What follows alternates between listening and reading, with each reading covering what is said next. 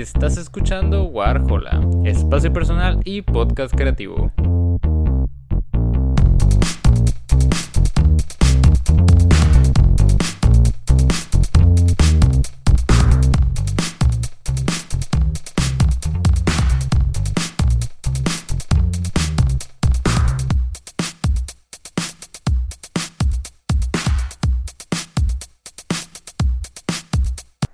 Muy buenas a todos, bienvenidos a un nuevo episodio de Warhola. En esta ocasión, si bien no vamos a hacer una reseña tal cual, vamos a hablar sí de una película, pero no es tal cual una reseña. Eh, voy a ponerlos un poquito en contexto y arrancamos directamente. Eh, hace unos minutos acabo de terminar Fallen Angels, una película del director Wong Kar Wai, eh, una película china si no me equivoco, y y pues con esta es la segunda película que, veo del director. Y, he tenido como un sabor agridulce, se podría decir, porque, porque sé que a muchas personas le encantan. Es que yo creo que de lo más visto en movie, en, la plataforma. Y, y, es de que de verdad calificaciones muy buenas, un, este, un reconocimiento de tanto de público como de crítica muy, muy fuerte. Y, pues siempre he, entrado a este tipo de películas con, con mucha emoción de, de encontrar eso, la que, lo que a la gente le fascina también, ¿no? O sea, encontrar ese destello de, de brillantez, de, de pues esa calidad que tienen los directores, las directoras en ese tipo de trabajos como para pues para ver, ¿no? ¿Por qué se habla tanto de?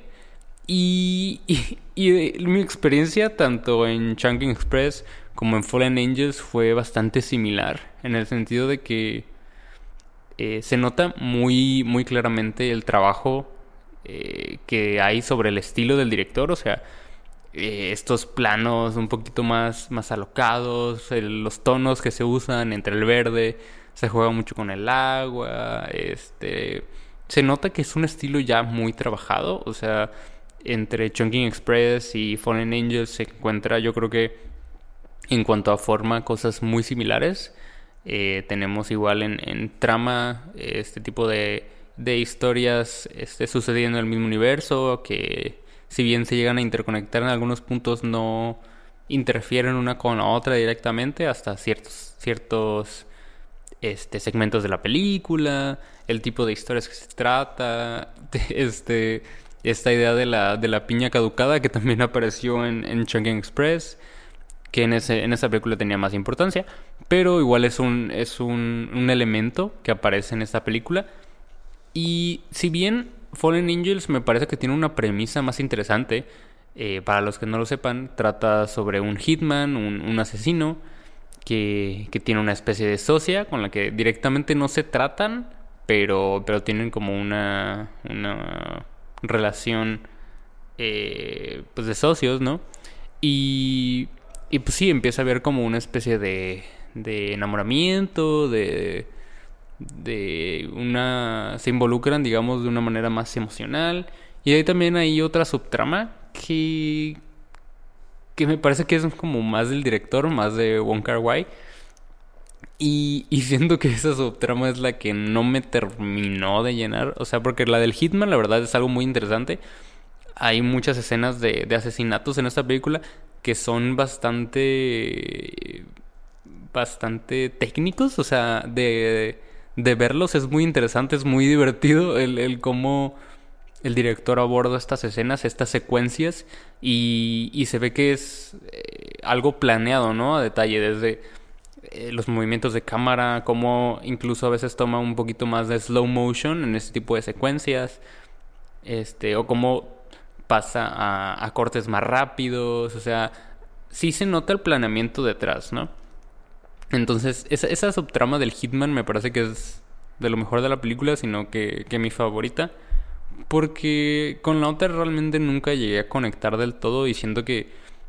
Eh, pues la misma película lo dice, ¿no? Hay, hay personajes raros en la noche, hay personas raras.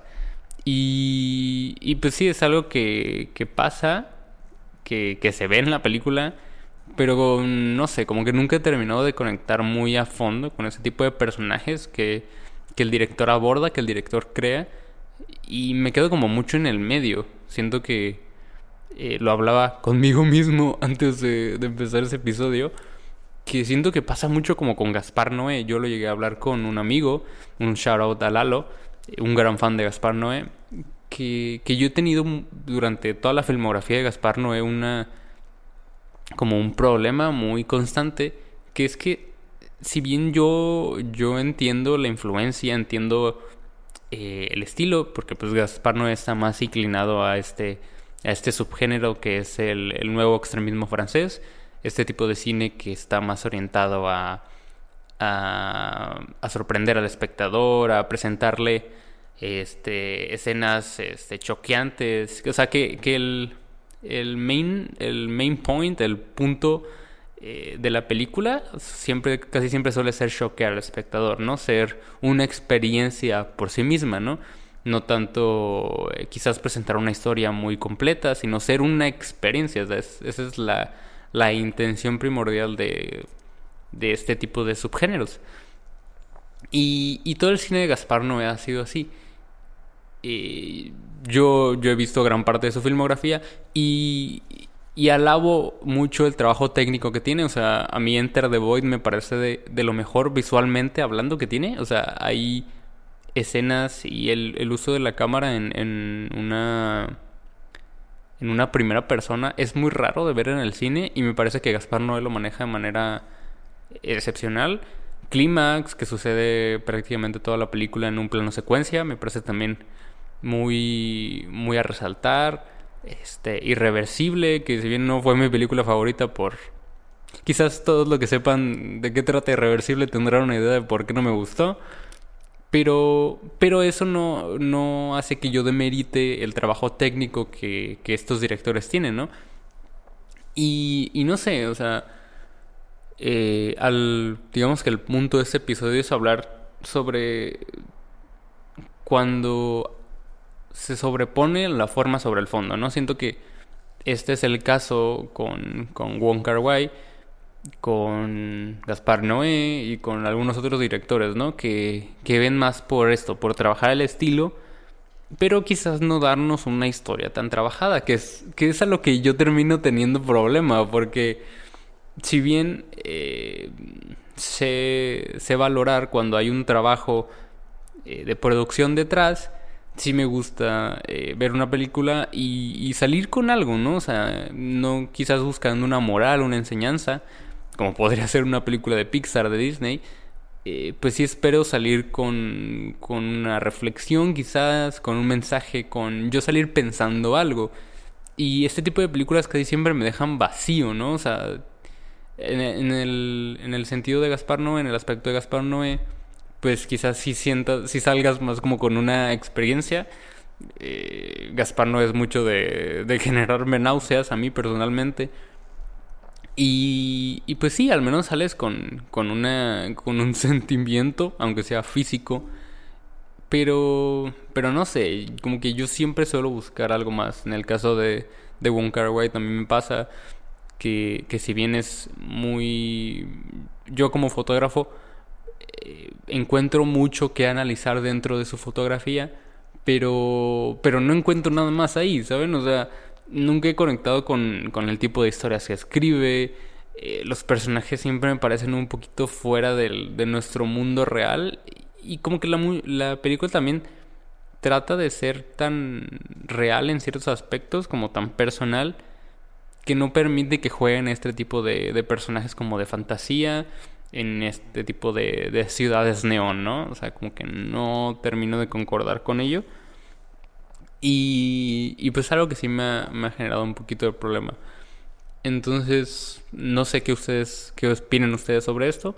Si, si tienen una preferencia eh, sobre con la forma sobre el fondo o si son como yo que casi siempre terminan buscando algo más, eh, pueden contármelo por ahí en los comentarios, por ahí por Instagram. Este, y pues sí, era, era más que nada eso lo que quería, lo que quería tratar, lo que quería desahogarme. Que, que si bien no está mal, no, no lo critico, no me parece que sea un cine malo ni para nada.